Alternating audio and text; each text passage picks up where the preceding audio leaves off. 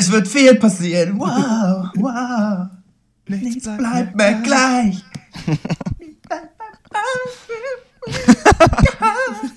du weißt schon, dass das alles am Anfang ja. von Podcast kommt. äh, life of a Gambler, was soll man machen? Dr. Peng, Dr. Peng, Dr. Peng.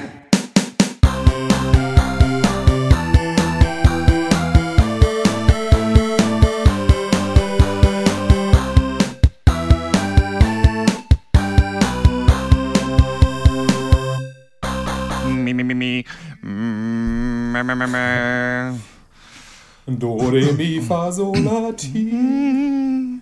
Hallo und herzlich willkommen zum 39. Pencast von drpeng.de Pop und Geist Hashtag Deutschlands bester Filmcast. Heute reden wir über den neuen Film der Matrix-Macher Jupiter Ascending, den Oscar-nominierten Inherent Vice von Regie Wunderkind Paul Thomas Anderson, die neue Serie 12 Monkeys und die Edward Snowden-Doku Citizen 4. Mein Name ist Dr. Schwarz und wie immer rede ich mit Dr. Eck. Hallo. Dr. Snips. Hallo und äh, Dr. Loco. Ja, äh, hallo. Ja, und äh, wir nehmen uns eine wohlverdiente Pause in dieser Ausgabe von dem ganzen Oscar-Bars. Ja, okay, Inherent Vice ist auch für zwei Oscars nominiert, aber jetzt wirklich nicht für die allerwichtigsten. Das sind äh, Kostümdesign und Adapted Screenplay. Und äh, dann würde ich sagen, wir sind kurz raus, Leute. Wir sind raus. Wir mussten keine Biopics gucken. wir sind, nächste Woche geht es wieder richtig los damit. Und ähm, deswegen äh, können wir jetzt kurz durchatmen und ähm, begeben uns auch mal wieder so ein bisschen ins Blockbuster-Kino. Ähm, hat euch diese Pause gut getan? Getan oder nicht? das wird sich zeigen. Das wird sich wohl Bei zeigen. Aber bevor, Film heute? Nein. Das ist echt die Frage. Ähm, wir, ja. Vorher kommen wir aber zu den Film-News und die sind äh, die folgenden. Netflix entwickelt eine Zelda-Fernsehserie. Das ist äh, so ein ziemlich bestätigtes Gerücht. Das Wort ist auch schön, ein bestätigtes Gerücht. Also mhm. man weiß es nicht genau, aber was sehr, sehr wahrscheinlich passiert ist. Und das ist äh, relativ interessant, weil ähm, ja Nintendo damals, nachdem dieser Mario-Film rauskam, ich weiß nicht, ob ihr den mal gesehen habt als Kinder oder sowas, gab mal so einen Real-Life-Mario-Film, der total dystopisch ist. Der ist so wie, der ja. ist so wie Blade Runner. Yoshi ist ist so ein Dinosaurier. Die sind in so in der, hier, Bowser ist so, äh, weiß ich nicht, so ein alter Typ. Der, das ist ganz, ganz, ganz schlimm. Und die haben quasi so äh, versucht so richtig Mario, also die Story wirklich so zu verfilmen, wie das halt wäre, wenn es halt so ein Königreich an Echsen gäbe und so weiter. Und ähm, den kann man echt mal gucken, das ist hammerlustig. Und deswegen hat Nintendo halt damals gesagt, so, äh, wir machen nie wieder, es wird nie wieder einen Film halt geben ähm, mit Nintendo-Charakteren. Und ähm, bis dann, glaube ich, ähm, bei diesem Wrecked Ralph, da war dann wieder, waren Nintendo-Charaktere auch dabei. Ja, und jetzt okay. gibt es Zelda-Serie als Netflix. Ich glaube das nicht so richtig, dass das wirklich passieren wird. Das ist wie immer bei Videospielverfilmungen. Was sagt ihr dazu? Wird das denn äh, mit echten Menschen oder wird das animiert oder? Kein Kommentar. Ich glaube echte Menschen. Und äh, weil die haben nämlich gesagt, es soll so sein wie Game of Thrones für die ganze äh, Familie. Kann ich mir schlecht vorstellen, weil auch Link spricht ja gar nicht in Zelda, also auch in den neuen Sachen nicht. Da sind nur Texte, man, ja. die haben eigentlich gar keine richtige Persönlichkeit, diese Leute, und auch die Welt eigentlich. Ja, ich meine, ich glaube, ich glaub, ist die Frage, ob die Serie was für unsere Altersklasse ist, oder? Also ich meine, ähm, das würde ich dem Ganzen so vorwegnehmen, deswegen, keine Ahnung. Ja. Ähm, an sich, warum nicht? Klar, aber ich kann mir nicht vorstellen, dass das was wird, so richtig. Es ist ja nicht so, dass die Welt äh, von Zelda quasi erstmal uninteressant wäre. Also es kommt dann halt einfach drauf an, wie es so wird. ich denke auf jeden Fall, dass Netflix sich da ähm, viele äh, Subscriber mit abholen wird, wenn die das gut ja. machen. Und ich glaube, die wissen auch, die müssen da schon was abliefern. Das ist nicht so wie ja. Superhelden-Serien, dass du da irgendeinen Kack abdrehen kannst. Ich glaube, da musst du dir echt schon was überlegen. Und ich kann mir eigentlich auch nicht vorstellen, warum Nintendo sonst zusagen würde. Hätte jetzt aber animierte Serie hätte mehr, ähm, mehr Sinn gemacht. Nächste News ist, dass äh, Mystery Science Theater 3000 kann man jetzt umsonst auf shoutfactory.tv uh. streamen. Das ist eigentlich super interessant, weil das umsonst ist. Ne? Man kann, glaube ich, ja. mit einer deutschen IP muss man sich vielleicht ein bisschen drum rummogeln per Proxy, aber immerhin genau. ist quasi jetzt die Nachricht, dass halt Mystery Science Theater, das ist ja diese Verarsche-Serie, ähm, wo Leute halt eben alte Filme gucken und da lustige Sprüche zu machen. Und ähm, mhm. das kann man jetzt umsonst gucken. Das ist halt insofern sehr interessant, weil Shout Factory TV halt komplett kostenlos ist und basiert größtenteils, glaube ich, auf, der, auf Sachen von Hulu. Also da holen die ihre okay. Videos auch her. Und ja. was die aber machen, ist, dass die halt eine Nische füllen und die sagen, wir wollen nicht einfach irgendwie alles da haben oder beziehungsweise so Netflix und so haben halt schon eher immer die neueren Sachen, weil man damit halt ein größeres ja. Publikum anspricht, sondern ja. die wollen halt einfach quasi so eine Bibliothek an so Classics zusammenstellen. Tatsächlich, ja. Insgesamt, ja. ja. Und Mystery Science Theater ist natürlich ein Classic, also eine Perle unserer Jugend, würde ich mal sagen. Ja, so die eben. Perfektion des Scheißlabers. Und das gibt es ja jetzt auch mit neuen Filmen, ne? die Riff-Tracks, die sogenannten genau. von denselben Machern. Und ja. äh, die versprechen auch immer einen absolut lustigen Filmeabend. Also gibt es eigentlich zu vielen neuen bekannten Filmen und Inception ist auf jeden Fall zu empfehlen. das mal gucken. Genau, es ist halt quasi einfach äh, lustige Kommentare nochmal über Filme genau, drüber ja. und das ist gerade bei ja. diesen alten Sachen, also gerade bei manchen ist es unglaublich witzig und es gibt auch einen Film auf Deutsch, Mystery Science 3000 und der hat sich ja wirklich bei uns in die Hirne gebrannt und will dauernd halt irgendwie äh, Sachen draus zitieren. Äh, rein ins Zwergnase-Mobil zum Beispiel und so weiter. Also das ist echt cool. Zum Streaming, äh, ich habe mal so einen Dienst ausgecheckt, Mubi.com heißt der, den fand ich ganz interessant. Da gibt es zu jeder Zeit 30 Filme zu streamen und jeden Tag kommt halt ein neuer dazu. Und du musst, okay. glaube ich, 2,50 Euro im Monat oder so dafür zahlen, mhm. wenn du für ein Jahr lang abonnierst. Und das sind auch ganz viel halt so eine Mischung aus so kleineren Blockbuster-Filmen und so Arthouse-Filmen und sowas. Also schon okay. super interessant. Das Problem ist, dass wenn du es aus Deutschland machst, hast du hardcoded deutsche Untertitel in dem Uch. Ding drin und das geht halt gar nicht. Okay. Deswegen habe ich wieder gelassen, aber an sich ist das cool. Ich habe dir natürlich geschrieben, wir sind da dran an einer, einer Lösung dieses Problems. äh, 2015 wird es auf NBC tatsächlich Heroes Reborn geben. Oh. Dr. Snips, du hast ja mal, du hast ja auch mal Heroes geguckt, ne? Es gibt so einen ja. kurzen Trailer jetzt, wo man so, ja, es ist irgendwie eine am Polar irgendwo und dann kommt so ein Aurora-Lichtscheiß und der eine Typ der mit der Brille aus Heroes, du kennst ihn bestimmt noch, äh, dreht sich ja. um, guckt in die Kamera und es steht hier Heroes Reborn. Ähm, was äh, hältst du davon? Nee, also kann ich glaube ich keine Chance geben der Serie. Also die Heroes-Zeit ist für mich echt durch und da jetzt nochmal mit anzufangen, nur um dann nochmal irgendwie enttäuscht zu werden von irgendeiner Kacke. Das muss mir echt nicht geben. Und ich meine, es ist ja an sich schon ein Reboot, das kann ja auch von vornherein schon scheiße sein. Das kommt ja auch noch dazu. Also, nee, werde ich definitiv, definitiv auslassen. Ja, okay, dann gucken wir uns das definitiv an für einen Podcast. Na Gott, damit du dir das rein, reinziehen musst. Ja, also ich fand auch, die Serie ist ganz schrecklich vorbeigegangen. Also die erste Staffel ist echt der Hammer. Dafür für eine Superhelden-Fernsehserie ja. hat das, richtig viel Spaß gemacht. Ne? Ey, das ist so cool tatsächlich. Ja, guck das Weil das mal, Geile ist halt, du, du, hast so ganz, ganz viele Charaktere, ne, die alle so ähm, interessante Fähigkeiten haben. Und das ist eigentlich ganz geil gemacht dafür, dass es nicht so viele Effekte gibt, halt wie die sich treffen und was da so immer so mit Cliffhangern und sowas. Also man kann das echt gut gucken. Aber dann in der zweiten Staffel war dieser Writers Guild Strike damals. Ja, ja, und deswegen ja. war die irgendwie nur ganz kurz und die dritte ist dann ganz, ganz schrecklich. Das muss ich auch ausmachen.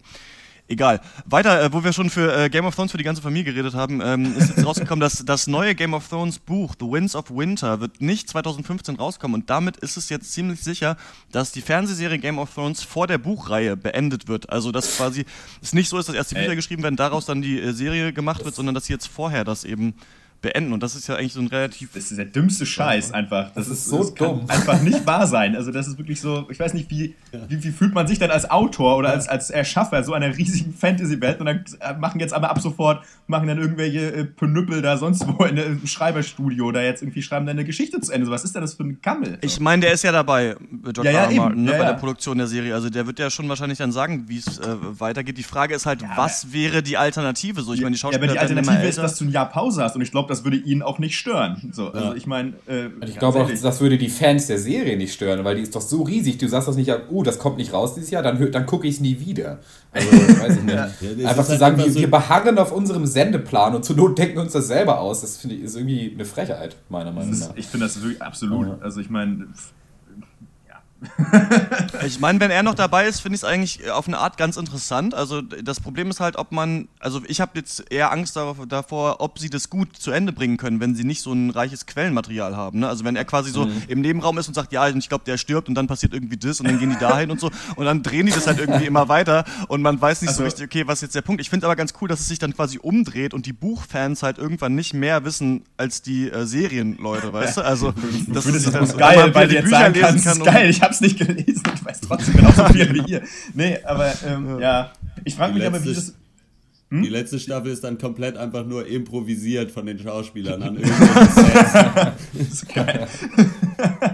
Aber wie soll denn das überhaupt, äh, überhaupt wie soll man sich das denn vorstellen? Weil ich meine, das Buch kommt ja dann vielleicht 2016, 17 raus mhm. und dann ist das einfach am Ende sozusagen die Hälfte von Game of Thrones ist dann einfach komplett anders sozusagen. Die Serie unterscheidet sich komplett und macht man dann nochmal eine neue zweite Hälfte von der Game of Thrones Serie, die dann das Ende vom Buch hat? Oder ist das, was, weiß ich nicht, was ist denn das? Ja, man weiß es nicht, die die jetzige ist ja abgedreht äh, und kommt ja dann im, im völlig Mitte April also. raus und dann ja völlig abgedreht. ja, Ähm, die letzte News ist, dass American Sniper jetzt der erfolgreichste Kriegsfilm aller Zeiten ist. Und das ist vor Soldat James Ryan und Pearl Harbor. Da ist Was? aber Inflation nicht mit eingerechnet. Also weiß ich nicht. Aber ähm, trotzdem ist es äh, ziemlich interessant, dass wir haben jetzt über diesen Film schon ganz schön gehatet im, im Podcast und so weiter, aber ich finde es äh, wirklich interessant, wie sie das schaffen, den weiter zu vermarkten. Ich habe auch dann gestern, als ich Jupiter Ascending im Kino gesehen habe, auch davor den Trailer gesehen und da ja. prangt jetzt auch schon irgendwie sechs Oscar-Nominierungen und so weiter und ja. der packendste Film aller Zeiten und äh, Bradley Cooper ist der beste Schauspieler seit zehn Jahren und sowas. Alles Lügen. äh, Richtig.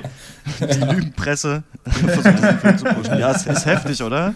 Es ist, ich habe den Trailer auch nochmal im Kino, im Kino gesehen und dachte mir auch, okay, krass. Äh, äh, der Trailer, da dachte ich noch, beim Trailer gucken dachte ich nochmal, hm, der war vielleicht doch gar nicht so kacke, aber irgendwie dann, äh, weiß ich nicht, habe ich nochmal mein Notizbuch von letzter Woche geguckt und festgestellt, nee, nee, hier hast du was ganz anderes stehen. Ähm, auch kein Mensch. Aber unfassbar. Aber keine Ahnung, ist ja toll, Bradley dass es funktioniert. Cooper. Bradley Cooper ist auf jeden Fall mal der erfolgreichste amerikanische Scharfschützen-Schauspieler. Darüber ich schreibt er jetzt ein Buch und das wird dann in zehn Jahren verfilmt. Hoffentlich äh, von den Wachowskis, wenn die bis dahin noch ähm, irgendwo arbeiten dürfen, also erlaubt noch Aufträge anzunehmen. Denn die haben äh, den folgenden Film gemacht. Ich habe äh, Jupiter Ascending. We've been taught that the birthplace of the human race is Earth, but it's not. Do you know what this will do to people when they find out the truth?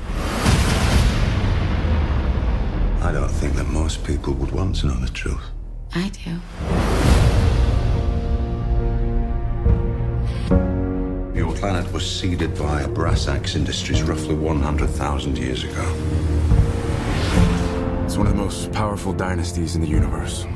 There are three primary heirs. The oldest is Belem. He's the one that controls this planet and wants you dead.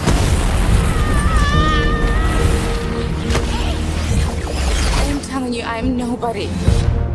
You are royalty. What about the girl? Still alive. Bring her to me. Und ähm, ich hatte mir, ich hätte mir gehofft, da mein Notizbuch dabei zu haben, weil da wirklich so viele Knallerlines und lustige Sachen passiert sind, dass ich gerne alle aufgeschrieben hätte. Ich kann, kann mich noch an einige erinnern, aber erstmal muss ich natürlich erzählen, worum es geht und das hat es ganz schön in sich. Also erstmal, ja, es ist eben der neue Film der Wachowski-Geschwister und äh, die haben ja Matrix gemacht, dafür sind die richtig berühmt geworden, berühmt berüchtigt. Der erste Matrix-Film war total super, ist ein Kult- und Fan-Favorite und äh, Matrix 2 und 3 sind richtig, richtiger Müll. Danach ja. kam ähm, Speed Racer raus, immer noch einer der abgefahrenen abgefahrensten Filme, die je gemacht wurden, fand ich. habe den mal aus Interesse geguckt. Ist die Hölle. Sieht aus wie auf so einer Be My Valentine-Karte. Die wollten so wie so eine lustige Cartoon-Show mit echten Schauspielern aber, verfilmen. Aber, ja. Ja, sag mal. Ich habe hab da nochmal nachgeguckt zu Speed Racer. Du weißt, dass das mal eine Anime-Serie aus den 70ern war, ne? Ah, ne, ja, also Die auch, äh, jetzt. Äh, ja, ne? Das nur mal kurz als Genau, aber so, halt so mit echten Menschen verfilmt, das ist wirklich äh, also ein bisschen wie die Flintstones-Filme. ja, das und John Goodman spielt auch wieder mit und alles viel zu schnell geschehen. Ganz, ganz, ganz schreckliche Scheiße irgendwie. Dann Cloud Atlas, einer meiner absoluten Lieblingsfilme, aber kann ich verstehen, hat ja auch richtig viel Hass auch bekommen, weil der auch so verworren ist. Und jetzt eben Jupiter Ascending. Und man merkt schon, äh, dass der Film auch wieder super ambitioniert ist. Also ich finde, ambitioniert ja. beschreibt es ganz gut. Nur hier, mehr als in allen anderen Sachen, scheitern die wirklich grandios. Es geht um Jupiter Jones. Da gibt es auch eine von Band. Drei Fragezeichen. Das ist, das ist einfach der eine von den drei Fragezeichen. Das wisst ihr. oh, nee, ohne Scheiß. Heißt so. Guckt es nach. Justus Jonas? Nein, Jupiter Jonas. Jones. Und der eine, und der eine, äh, die Band heißt nach dem. Ah, okay. Und jetzt kommt und jetzt ist er hier im Film. So. als Frau. Also, auf jeden Fall wird Film äh, hatte ich auf jeden Fall mehr als drei Fragezeichen.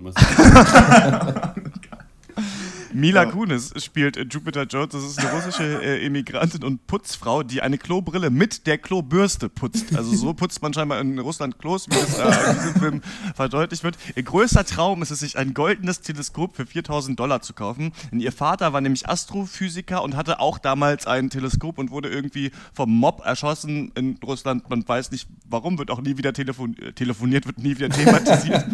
und auch ihre Mutter ist eigentlich ein Mathe-Genie, aber dann im Film nur Putzfrau und um an die Knete zu kommen, beschließt Jupiter dann, äh, die heißt übrigens ja wirklich Jupiter, äh, ihre Eier zu verkaufen, wird aber auf dem OP-Tisch von kleinen durchsichtigen Gremlin-Monstern angegriffen und schließlich von Channing Tatum gerettet. Der spielt Kane, halb Mensch, halb Wolf, ein Lykantant auf Hover Rollerblades. äh, er erklärt, eröffnet ihr dann, dass sie irgendwie sowas wie die Prinzessin des Universums ist, weil ihre Gene genauso sind wie die Gene einer Frau. Deren drei Kinder jetzt das Universum beherrschen.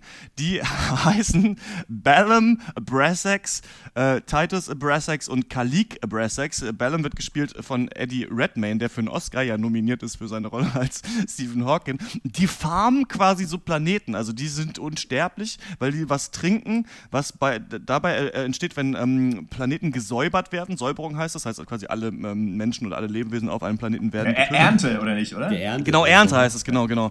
Und ähm, das, äh, das verkaufen die, deswegen sind die so äh, Weltraum-Multimilliardäre und führen diese, äh, diese Companies. Und ja. Die Faustregel ist 100 Menschen eine Flasche Saft. Genau. Ja. 100 Menschen werden zu einer Flasche Saft, der Unsterblichkeit verleiht. Und äh, Jupiter trifft nun eben auf diese Geschwister, deren Mutters Gene sie in sich trägt. Und äh, jeder ja. will sie irgendwie für seine Machenschaften benutzen, weil die Erde ganz besonders, ist ein ganz besonderer Planet, der besonders viel von diesem Saft irgendwie produzieren können wird. Und legalerweise im, im äh, Weltraum hat sie natürlich das Recht auf die Erde und deswegen versucht natürlich jeder da irgendwie ranzukommen. Nee, das hat Vertrag. sie geer geerbt, hat sie das, weil die Mutter in ihrem Erbe ihre Wiedergeborene ja. mit eingeschlossen hat. Und weil sie ist ja quasi die, ja, genau. Deswegen ja, genau. UP Jones hat da deswegen Anspruch. Genau, du kannst ja Please, Gene please call me Jupe. Das, ja? ist so ein also, bisschen wie bei, das so ein bisschen wie bei Lord Voldemort und seinen Horcruxen. So ein bisschen so ähnlich. Dass du da irgendwo droppst du irgendwelchen Scheiß und dann kann ich irgendwann doch nochmal wiederkommen. Bin gar nicht so richtig tot. Das ist. Das ja. ist genau, und so reisen dann äh, Jupiter Jones und äh, Kane da durch dieses, dieses Universum verschiedene Welten, wo eine genauso aussieht wie die andere. Und ähm, das, dann, irgendwann passieren noch Dinge und dann ist der Film zu Ende. Was äh, ist euer Eindruck von Jupiter Ascending? Ja, Jupiter Ascending oder wie ich ihn nenne, der Trailer hätte gereicht, auf jeden Fall. Also ist im Grunde die zusammenhangloseste Scheiße im Science-Fiction-Gewand. Und der Film ist so trashig, dass man echt unfreiwillig lachen muss alle paar Minuten, weil die Charaktere und die Handlung ja, und die Dialoge ja. so albern sind. Und das Ding kostet 175 Millionen Dollar. Das muss man sich mal auf der Zunge zergehen lassen. Ne? Das sind 350 Millionen 5-0 hätte man kaufen können für das Äh, und, und, und, und, ich weiß gar nicht, wie viel republikanische Kredits. Das muss man sich mal vorstellen. mein absolutes Highlight dieses Films, ja, ist, wie schon die Logos der Filmfirmen am Anfang so hässliche Ornamente ja. hatten. Habt ihr das gesehen? Ja. So, ja. so, mit so wie so Blumenmustern, so kleine Ornamente an den goldenen Logos halt von Warner Brothers und sonst was irgendwie. Und ich finde so geil an, an Jupiter Estate, dass hier wirklich alles Uncoole in einem Film ist. So Roller Skates, blondierte Haare, Cosplay, so chinesisches Design, Ohrringe, Leder, Gothic Klamotten. Es ist, ja. Das ist, ist unglaublich, oder? Ist, ich glaube, der Film, die Idee muss entstanden sein, als die Wachowski-Brüder gerade irgendwo durch die Stadt gezogen sind und die haben irgendwie äh, Channing Tatum dabei erwischt, wie er von irgendeiner Dark Wave Gothic Party abgehauen ist oder Rollschuh-Disco, Dark Wave Rollschuh-Disco. und irgendwie, ich meine, ich glaube, im Film habe ich nach äh, Captain Senfbart genommen, denn was war denn das für eine Haarfarbe? Was war denn da los? Das ist, äh, was sind denn das für Kostüme? So was hat man noch nie gesehen. Das ist doch, keine Ahnung. Es ist auf jeden ja. Fall auch naja. selten, dass ein Film gleichzeitig so kompliziert ist, dass du so schwer durchsteigst, aber mhm. auch doch so dumm, weil die Plotpoints ja doch immer dieselben sind. Denn, denn Jupiter ist eben eigentlich nur die ignorante, aber hübsche Jungfrau in Nöten. Die trifft halt dumme Entscheidungen, muss dann von ihrem muskulösen ja. Wolfsmann-Beschützer gerettet werden. Und das passiert halt achtmal, dann ist der Film vorbei. Also ja. absolut ja, unkreativ dann doch muss man Ich finde es halt super schade, denn ich fand ja, ihr seid ja schon ziemlich schnell, habt ihr, glaube ich, auch beim Gucken den Film schon gehasst und ich fand eigentlich so die ersten 15 Minuten so, fand ich schon eigentlich super geil, weil da wurde halt überhaupt keine Rücksicht genommen, erstmal so auf irgendwie das, äh, äh, sozusagen die, die, das nicht-nerdige Kino oder die nicht nerdigen Kinobesucher vielmehr. So, sondern geht's halt mhm. direkt los. Nach fünf Sekunden fällt Begriff wie, ja, er ist ein Lykantant, irgendwelche blöden Waffen, hässliche, nerdige Gothic-Kostüme. Und das fand ich eigentlich super geil. So, die Alte so, kann irgendwie, hat so ein unsichtbares, irgendwie, irgendwie so einen komischen Sky-Speeder, nenne ich den jetzt einfach mal. Und ähm, es geht halt auch direkt los. Und das ist ja auch irgendwie fett so. Keine Ahnung, Channing Tatum mit seinen komischen äh, Antigraph-Rollschuhen. Äh, und ähm, äh, weiß ja nicht, da sind so coole Ideen drin, so für ein Sci-Fi-Universum, was da erschaffen wurde, finde ich. Und überhaupt das ganze Universum finde ich relativ geil. Man kann, ich finde das total in Ordnung, dass du da das, äh, das äh, quasi in der, weiß ich soll, das quasi in einem anderen Universum alles von irgendwelchen riesigen Konzernen irgendwie beherrscht wird und so weiter. Ich meine, das ist jetzt auch nicht die innovativste Idee. Es gab es halt auch schon tausendmal vorher, aber es funktioniert trotzdem ganz cool, gerade weil die Visuals auch geil sind. Also irgendwie versagt dann aber komplett das Skript. So, das ist halt das Hauptproblem. Und ähm, ja. Ich finde, was man Jupiter Ascending wirklich zugutehalten kann, ist, wie viel Geld da reingeflossen ist. Ich finde, dieser Film taugt wirklich so ein bisschen zum Kult-Trash-Film. Und das liegt an folgendem, dass der Film sich selbst so krass ernst nimmt über die meiste Zeit. Ja. Also so viele Charaktere ja. und Welten etabliert und dann relativ ernst versucht er diesen Konflikt ähm, irgendwie abzuliefern, es aber überhaupt nicht schafft und so daran scheitert. Und ich finde, das, das ist eben auch der, der, der, der Punkt bei so alten Trash-Filmen aus den 80ern, dass eben die Leute damals sagten, wir machen was Ernstes und jetzt ist es lustig. Ne? Sharknado oder sowas nimmt sich ja schon von Anfang an auf die Schippe. Oder zum Beispiel Iron Sky ist für mich da immer das mit das beste Beispiel, ja. weil der ja. Film es nicht schafft, sich mhm. ernst genug zu nehmen, dann wäre der nämlich richtig lustig. Und ähm, da finde ich, ist so ein bisschen natürlich die Frage, warum scheitert Jupiter Ascending so grandios? Denn ähm, dass man so große Welten aufbaut, ist ja eigentlich löblich. Und ja, ich finde find ich auch, geil, ja. dass, ich, ähm, dass wir schon sagen müssen, das ist hier ein Original Screenplay und eine neue Idee in einem ja. Multimillionen-Dollar-Blockbuster. Also was heißt neue Idee, aber es, es basiert auf nichts. Also die Wachowskis genau. haben das selber geschrieben. Die haben selber gesagt, okay, wir versuchen diese Welt irgendwie zu bevölkern. Da gibt es irgendwelche Echsenwesen, Affenwesen, sonst was. Ich habe aber das Gefühl, dass nie so richtig klar wird erstmal, was diese Rassen sind und warum und dass dir auch zu viel Information ins Gesicht gedrückt wird, sodass du gar keine richtige Ahnung hast, wer ist gut, wer ist böse, wer steht wie zu wem und warum kloppen sich jetzt Leute und warum sind die jetzt wieder äh, freundlich zueinander. Also ich ja. hatte immer das Gefühl, dass ja. diese Brassex-Familie als böse äh, gesehen würde, eigentlich alle, alle drei von diesen Kindern, und dann sind sie, ist auf einmal ein, ein 30-minütiger Kampf und dann legen alle die Waffen nieder und dann wird kurz geredet. Also ich, man hat keine, kein, kein richtiges Gefühl gehabt für diese Schwere dieser Welt oder dieses Konfliktes. Ja. Also warum das für mich nicht funktioniert hat, muss ich sagen, weil diese Vision, die die Wachowskis ja anscheinend hatten, einfach so unglaublich nicht zusammengepasst hat. Also mhm. weil er teilweise baut er richtig geile so Sci-Fi-Vibes auf, so Star Wars, Star Trek, Matrix. Aber irgendwann hatte ich dann auf einmal das Gefühl, ich sitze hier in Herr der Ringe oder in, oder in Harry Potter oder in Final Fantasy VII oder in Narnia. Ja? ja? Und irgendwie jedes Mal, wenn man so ein bisschen drin war in dieser Sci-Fi-Welt, wurde man dann eben wieder rausgerissen, weil die Sachen einfach nicht gepasst haben. Das war für mich eher Fandest das Problem. Ich fand das, ja, ich fand das schon sagen, relativ, ja. ich fand, für mich hat das schon ganz gut zusammengepasst. Ich wurde dann eher rausgerissen, ähm, weil ich habe, ich muss sagen, ich habe dem Film echt viele Vorschusslorbeeren gegeben, weil ich den Trailer eigentlich ziemlich geil fand, als ich den vor einem Jahr gesehen habe. Und ja. ähm, ich, ich, eben, wie auch Dr. Schwarz schon gesagt hat, ich fand auch so geil, weil das ist halt ein Original Screenplay. Ich finde es geil, wenn Leute was probieren, so, weil das ist ja in Hollywood schwierig. Du musst da irgendwie die Kohle rankriegen, ne? Und ähm, aber ich wurde dann immer wieder rausgerissen aus meiner schönen Zeit, weil wenn dann irgendwie äh, Mila Kunis, die, die, die dusselige Putzfrau, sich nach einer Minute in den Wolfsmann verliebt. So, was ist denn das für eine Scheiße? So, was soll ja. das, ne? Also, und das Skript ist einfach eine Katastrophe, weil gut, jetzt. Das Skript ist also ein, ja. Und ich finde auch, was noch, was die Kreativität angeht, weil natürlich ist es schön, eine große Welt zu erschaffen und äh, weitreichende irgendwie Vision zu haben. Aber wenn dann die Vision ist oder die Kreativität sich darauf beschränkt, ja, hm, was gibt's denn noch für Tiere, die dann auch mit Menschen zusammen? Und dann haben wir den Echsenmann und der eine ist ein Wolfmann, der andere ist ein Bienenmann wahrscheinlich und äh, so spätestens beim Elefantenmann bin ich dann halt raus. So. Und sag mir, dann hört doch auf, macht doch Aliens. Wenn, wenn ihr Aliens wollt, dann macht euch Aliens, aber doch bitte keine anthropomorphen Tiere, die da durch die Gegend rennen und Raumschiff fliegen. Was soll das? ja. Also, nee. Und macht vor allem Jupiter Jones zu einem denkenden Charakter, bitte. Ja. Und einfach nicht nur zu so einer blöden Algen, die echt nichts macht, außer so alles um sich rum zu bestaunen. So, ach, guck mal hier, ach, das verstehe ich jetzt aber. Das ist jetzt aber echt komisch. So, oh, krass, ich glaube, ich muss gerettet werden. Und, und dann aber auch wieder auf alles einzugehen, ne? Also, das ist dann, dann kommt sie irgendwo hin, kennt irgendjemanden gar nicht. So ein 10.000 Millennien altes Lebewesen, das dann sagt, ja, wir müssen jetzt heiraten, damit du irgendwie kannst meine Company weiterführen ja. und alles ist. Und dann sagt sie so, ah, okay, ich mein, verstehe ich nicht, ja na gut, jetzt bin ich dabei. Und dann kommt auf einmal wieder der fliegende Hundemann und rettet sie da raus aus der Scheiße. Das ja. passiert fünfmal. Du kannst mir, doch, also. mir kann doch auch keiner erzählen, dass das, was Jupiter Jones in der Zeit da an einem Tag erlebt, oder wie lange das sein soll, dass die keinen Nervenzusammenbruch kriegt. Ja. Die, ja, also die, soll, die soll super blöd und naiv sein, aber für sie ist das alles so, naja, gut, okay, ja gut, dann heirate ich den jetzt und dann unterschreibe ich hier kurz. Und dann ist alles gut. So, what the fuck? Aber ich meine, man merkt schon beim Gucken, äh, finde ich, dass das, das muss auf mehrere Teile ausgelegt sein. Ich finde, die versuchen, mhm. die haben da eindeutig versucht, was aufzubauen. Denn ich meine, ähm, das, was sie da versucht haben, in zweieinhalb Stunden und zwei Stunden unterzubringen, ist einfach, das ging halt gar nicht so ja. irgendwie eigentlich. Sie haben es probiert und ich finde, es war schon alles nachvollziehbar. Es war jetzt nicht so, dass man da dauernd Fragezeichen im Kopf hatte. Ich fand, das ging noch.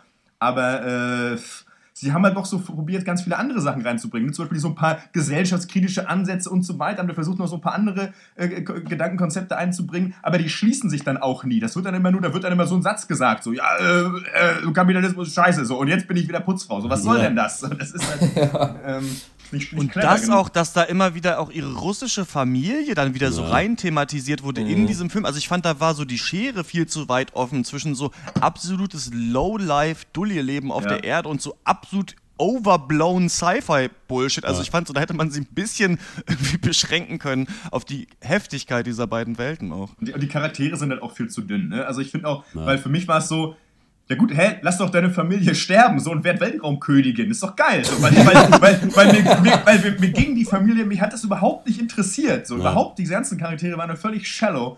Ähm, so Channing Tatum, ich meine, schauspielerische Leistung ja ausreichend, ich meine, was willst du auch machen? Er war halt nichts anderes, so das gilt aber nicht für alle Charaktere, war nichts mehr als einfach nur Hüllen, ja. um halt den Zuschauer in dieses Universum einzuweihen. So, aber da ja. war nichts. Ja ich fand bei Channing Tatum irgendwie noch geil, bei Sean Bean war es eigentlich auch ein bisschen so. Also, das ist schon, die haben das Beste draus gemacht, ja, fand ich so ja, aus ja, dieser Grütze. Also, gerade Channing Tatum fand ich so, ey, man muss ja auch merken am Set irgendwie, dass es alles irgendwie richtig schäbig wird, wahrscheinlich. Ne? Also, ich frage mich, ob der, ich frag mich, ob der Vibe halt so an diesem Set, am Set von Episode 2, ähm, am Set von Guardians of the Galaxy oder sowas, wie das, ob das so unterschiedlich ist oder bei so anderen CGI-Filmen, wo man nie so richtig mhm. weiß, ne, was kommt am Ende bei, was mache ich hier eigentlich? Und ich finde, da hat Channing Tatum das irgendwie noch so ganz gut gerettet. Ich finde aber auch irgendwie, dass Mila Kunis, die ist vielleicht auch nicht die allerschlechteste Schauspielerin, aber ich habe die auch noch nicht in so guten Rollen gesehen. Nee. Also klar, im Black Swan war sie dabei, aber da hatte sie auch nicht so viel zu tun, als so ein bisschen die Bitch da beim, beim Ballett zu sein, so die ein bisschen ja. kacke ist zu allen. Sie ne? wollten also, ja ursprünglich auch Natalie Portman haben, ne? Äh, mal wieder. Ja, okay. Äh, ähm, ja. Aber die konnte nicht. Die muss, Urlaub. Urlaub. Was ich auch noch ziemlich interessant fand und ziemlich abgefahren, es gibt ja dieses ähm, Orange and Teal heißt es, also dass die meisten Filme und Blockbuster und auch sehr viele Videospiele so einen ganz starken Orange-Blau-Kontrast haben, weil das ja, irgendwie ja. fürs menschliche Auge besonders interessant ist. Und ich habe es noch nie so übertrieben gesehen wie bei Jupiter Ascending. Also der komplette ja. Film eigentlich ist eigentlich nur orange und blau und manchmal dann halt nur orange und manchmal diese Welt der Bösen und dann halt wieder die, diese Mischung. Und ich fand, das war echt richtig heftig. Und irgendwie kann man sagen, auf eine Art, der Film sieht gut aus, weil die Effekte visuell gut gemacht sind, aber ich finde, der Film ist eigentlich auch unheimlich hässlich vom Stil und der Farbgebung und sowas. Echt? Also ich fand das schon richtig eklig eigentlich, ja. Echt? Ich fand das eigentlich super geil. Also muss ich, mal, muss ich wirklich sagen. Ich fand auch äh, gerade, also einmal beim, am Ende bei der Raumstation von dem einen, äh, dem, dem letzten Abrassex, der da noch abgehandelt werden muss, das fand ich alles so fett. So, keine Ahnung, oder diese andere komische Stadt, wo sie mit dieser Aegis, mit diesem Aegis-Schiff dahin eiern. Ich dachte echt so sau fett. So, das ist genau so. Ich will ja, ich warte ja seit Jahren auf den Warhammer 40.000 Film.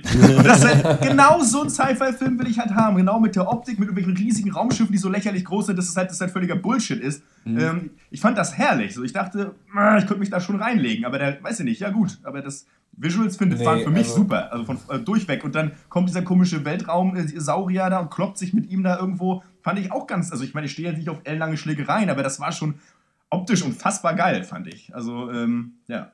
Also fand ich auch gar nicht, muss ich sagen. Ich find, fand für jeden Shot, der wirklich echt beeindruckend geil war, gab es dann aber auch wieder neun, die echt scheiße waren. Und das ist so ein bisschen die Story des Films, weil irgendwie für, weiß ich nicht, für jede gute Action-Szene gab es auch wieder drei schlechte. Und äh, ja, klar, für jeden absolut. guten Teil der Story gab es auch fünf Teile der Story, die, wo du einfach nur noch abkotzen kannst. Und deswegen war es halt zeitweise echt gut, aber als Gesamtwerk muss ich sagen, echt so die Definition eines Flops, meiner Meinung nach, dieser mhm. Film. Ich, ich denke auch, dass das ähm, ein Riesenflop wird. Also äh, ich kann mir nicht vorstellen, Fall weil ähm, das ist ja so, ähm, dass man normalerweise bei so großen Filmen weiß man ja, wenn es so einen Hype gibt oder was um irgendwas. Ne? Aber hier bei Jupiter Ascending habe ich das Gefühl, den hat niemand mehr auf dem Schirm. Ja, und ähm, nee. ich bin echt gespannt. Also vielleicht kriegen sie es irgendwie hin durch Channing Tatum und dann Mila Kunis da Leute reinziehen. Aber ich kann mir schwer vorstellen, dass hier ein zweiter Teil kommt. Also ich das ist so ein bisschen vielleicht wie hier, ähm, wie hieß das, The Last Airbender von ja. Shyamalan oder dieses, was wollten sie nochmal machen? Ähm, John Carter on Mars zum Beispiel oder dieser Johnny Depp-Film, dieser Western-Film, ja. Lone Ranger. Mhm. So, also ich habe so ein bisschen das Gefühl, dass der sich einreihen wird in die Reihe der Megaflops. Ja. Und ich bin mal echt gespannt, äh, was die Wachowskis dann als nächstes versuchen, weil es war ja quasi so, Cloud Atlas war ein bisschen zu europäisch sophisticated und gleichzeitig hässlich und komisch, glaube ich, für die mhm. Leute. Und dann dacht, dachten sie, haben sie, sind sie, glaube ich, wieder zu den Studios gegangen, weil Cloud Atlas, Cloud Atlas war ja ein Independent-Film. Also der wurde ja von der deutschen Filmförderung zum Beispiel ganz viel äh, ähm, finanziert. Ja. Und dann sind die Wachowskis halt so zurück zu allen und haben gesagt, okay, wir machen jetzt, jetzt machen wir die richtig krasse Weltraumsaga, so wie Matrix, so wie früher. Ihr wisst alle, ja. so wir, wir kommen wieder mhm. zurück und machen so das, Space was wir können. Opera. Genau, Space Opera. Und ich habe das Gefühl, ja. ich glaube nicht, dass es da mehrere Teile von geben wird. Denkt ihr? Glaube ich auch nicht. Ich finde, also das, das finde ich eigentlich noch den interessantesten Aspekt an diesem Film, dass es ja dann doch eher selten ist, dass halt Hollywood wirklich das, die fette Kohle in die Hand nimmt und das so gegen die Wand gefahren wird. Das, das passiert schon nicht so oft. Und ich gönne diesem Film auch so ja. richtig, dass er richtig krass Verlust macht. weil er halt einfach nicht gut ist. Aber nee, es ist einfach auch mal wieder schön zu sehen, so dass eben du mit 100 Millionen PR-Budget halt trotzdem, dass die Leute noch nicht alles an Scheiße ich einfach sich reinziehen. Ich, ich will das nicht so gerne floppen sehen, weil ich finde, da waren schon eigentlich da war schon was dabei und da waren auch Leute, die sich was überlegt haben. So klar kann man jetzt sagen, ja, ich habe keinen Bock auf irgendwelche nur anthropomorphen Aliens, aber was für Aliens, auf was für Aliens hat man denn Bock? Irgendwelche, weißt du, also irgendwelche sprechenden Pixel, Dreiecke, weißt du, das ist halt irgendwie, ja, ich finde das halt sau schwierig, aber da wird wenigstens was versucht, weißt du. Auf der anderen Seite hast du so einen Kack Michael Bay, weißt du, da ist halt, und der darf so eine Kacke dann machen. So. Also für mich ist, ich, ich kann eher mit Jupiter Ascending leben, so ein Film, der es nicht geschafft hat, äh, äh, sozusagen seiner selbst gerecht zu werden, kann ich eher verknusern, als irgendwie vier oder sechs mit dann irgendwann Transformers-Teile. Weißt das habe ich mich gefragt, ob Jupiter Ascending, ob das besser war als äh, Transformers 4. Ähm, ich finde, bei Jupiter Ascending ist so das Problem, dass es äh, nicht ist wie bei Game of Thrones zum Beispiel. Bei Game of Thrones ist es so, da hast du Nebencharaktere, aber du hast das Gefühl, jeder hat eine Backstory, weil die auch alle eine Backstory haben. Also du weißt irgendwo bei R.R. Martin steht, wer das ist und wo der herkommt. Und manchmal kommt es in den Nebensatz raus. Und ich hatte immer das Gefühl bei Jupiter Ascending, da ist einfach jetzt noch was. Also da gab es viele kreative Ideen, genau. aber niemand hat irgendwie geschafft, diese Sachen zusammenzufügen zu einer glaubwürdigen Welt. Und ja. ähm, bei ich habe das Gefühl, Michael Bay verkauft sein Publikum für dumm. Also äh, sagt einfach, das fressen ja. die, scheißegal, der kommt daher, scheißegal, daher, fertig. Ich habe das Gefühl, die Wachowskis dachten selber, das wäre hammergeil, aber haben es nicht hinbekommen. Also ja. das, ich habe wirklich, deswegen sind die mir sympathischer. Also ich glaube nicht, dass hier ja, der Zuschauer eben. verarscht werden sollte mit diesem Film. Ich glaube, hier sollte schon aufgezeigt werden, dass das richtig geil ist. Aber sie haben es selber halt nicht hinbekommen, das zu machen. Das tut mir halt ein bisschen leid. Aber ja, mir tut das halt auch, ja, richtig. Also so ging es mit dem Film. Warum auch immer habe ich mit denen mitgefiebert. Ich dachte, das ist kacke. So, nein, ab sofort treffen wir uns beim Arbeitsabend. Was soll denn das? Vielleicht können wir ja zusammen einen guten Film machen dann. So, keine Ahnung. ihr, ihr seid offensichtlich komplett geschmacksbefreit mittlerweile. Ich weiß es nicht. Naja, was soll man machen? Habt ihr noch was zu Jupiter Ascending zu sagen? Nö. Nicht wirklich, ne. Dann gehen wir in die Bewertungsrunde über äh, 1 bis 10 oder auch die berühmten 0, die ich mittlerweile ja schon inflationär vergebe. ähm, na? 2 von 10, ohne Kommentar. Ja, na, Dr. Eck, sag mal mal. Ja, ja. Was soll ich sagen? Also, pass auf, ich sag dir mal was. Bienen lügen nicht. Mhm. ist, äh, ja, nee, das ist äh, ein ganz große Kacker, dieser Film. Und das finde ich nicht okay. 175 Millionen Dollar. Ich hoffe, die dürfen nie wieder einen Film machen. Ist mir scheißegal, ob sich da irgendwer was überlegt hat. Wenn das bei rauskommt, dann nicht. Eins von. Einen halben. Einen halben von zehn. Hm, weiß nicht, für mich gibt es Bienen lügen nicht, deswegen gibt es von mir äh, ja, dreieinhalb Punkte mit Bienchen, aber dazu, weil das ist die, die Fleißbiene und die lügt, glaube ich, nicht. Denn ich den, die lügt insofern nicht, dass, ich, dass sie sagt, äh, die Wachowskis können eigentlich was, aber den Film haben sie halt doch ganz gut verkackt. So. Ähm, also, ja, das soweit von mir. Haben wir diese Bienenszene erklärt? Weiß ich nicht. So, Nein, ich weiß es nicht mehr, weil auf jeden Fall ist es im Film einmal so, dass Jupiter dann bei Sean Bean, Sean Bean, halb Biene, halb Mensch ist.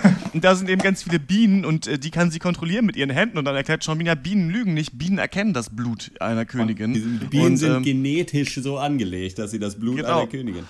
Und ja, Bienen, Bienen lügen nicht. Not the bees. Ähm, Not the ich gebe äh, geb, äh, Jupiter Ascending auf jeden Fall 5 von 10 Punkte. Ich finde, wow. ich würde fast gerne mehr geben, weil ich wirklich das Gefühl habe, ja. dass wir das Dito. noch oft gucken werden. Ich habe ich, ich hab hier noch nicht mit abgeschlossen. Hier war so viel geiler Bullshit drin, der so viel Geld irgendwie da mir reingeballert wurde ins Gesicht. Ich fand das ganz schön herrlich eigentlich. Also wenn man mit ja. dem Gefühl in den Film reingeht, dass das jetzt großer Müll wird, dann kann man da schon ganz gut Spaß haben. Also ich bin mal gespannt, äh, wie das ist, wenn man den nochmal guckt geguckt, aber ich finde, dass das wirklich halt Zeug zum Trash-Film hat. Natürlich absolut kein guter Film. Ja, gut, wir ja. können ja mal im Auge behalten, ob es, weil wir es vorhin davon hatten, ob es davon irgendwann Riff-Tracks gibt und dann könnte das ganz großes Kino werden. Ich freue mich auch schon ganz doll auf dieses um, ähm, Everything Wrong with Jupiter Ascending, das wahrscheinlich genauso lang ist wie der Film selbst.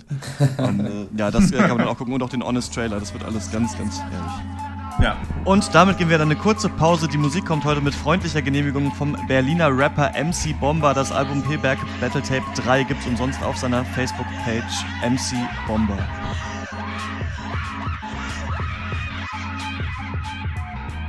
Vorhang auf und es geht wieder munter weiter. Deine dicke Mutter war mit der Pegida munter Cyphern. Das Schlimmste an Kindern sind meistens ihre Eltern. Ist dein Vater mit dir fertig, singst du leise, gimme Shelter. Draufgeschissen, wie bis dato deine Kindheit war. Die schönen Momente waren mit Bestimmtheit rar. Ich bin nicht ein Psychologe, mein Rap ist für über 18. Wie viele er schon fickte, schätzungsweise über 18. Du willst dich bilden, dann Pompeur spiele nicht MCB. Ich kann nichts dafür, dass viele Hip-Hop-Fans auf Fenster stehen. Zugezogen maskulin sind weder links noch lustig. Der Föton feiert sie, die Straße pumpt mich. Ich rezitiere Jünger und nehme ihn dabei ernst. Ihr habt nichts von ihm gelesen und wollt betteln, besser lernt. Spiel ich live, bleibt ihr Unterpenner draußen. Ihr seid Mäuse, die in Steinritzen der U-Bahn-Schächte hausen. Was willst du darstellen, ein Storch oder Affen? Deine Wohnsiedlung ist ein Dorf voller Spasten. Du bist der Letzte, den Berlin heute noch braucht. Also bleib da, wo du bist und gib das Rap lieber auf. Was willst du darstellen, ein Storch oder Affen? Deine Wohnsiedlung ist ein Dorf voller Spasten. Du bist der Letzte, den Berlin heute noch braucht. Also bleib Dann da, kommen wo wir zum du nächsten bist Thema und das ist äh, Paul Thomas Andersons Inherent Vice. If it's a quiet night out at the beach and your ex old lady suddenly out of nowhere shows up with a story about her current billionaire land developer boyfriend and his wife and her boyfriend and a plot to kidnap the billionaire and throw him in a loony bin, I need your help, Doc. maybe you should just look the other way.